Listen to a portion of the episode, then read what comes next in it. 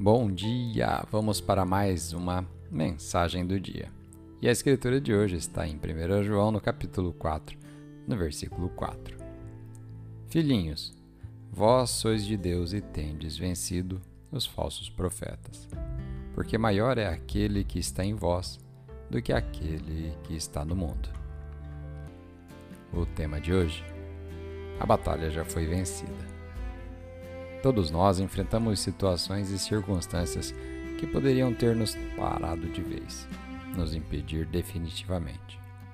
As coisas que enfrentamos muitas vezes são maiores e mais fortes que nós, como indivíduos únicos. E é fácil ser intimidado e viver com medo, pensando que nunca poderemos ir adiante. Mas a Bíblia, no versículo de hoje, nos diz que quando estamos em Cristo, aquilo ou aquele que está indo contra você já foi derrotado.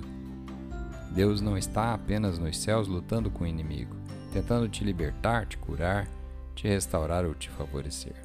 Essa batalha já foi vencida há dois mil anos, quando Jesus ressuscitou da sepultura.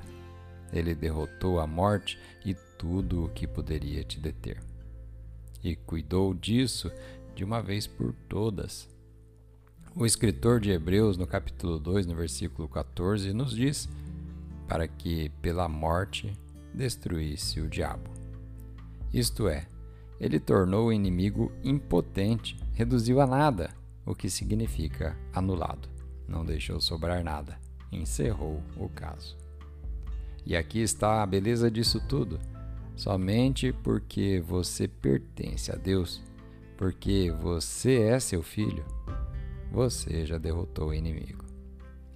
Você precisa crer e então verá tudo o que enfrentar na vida como sendo um vencedor.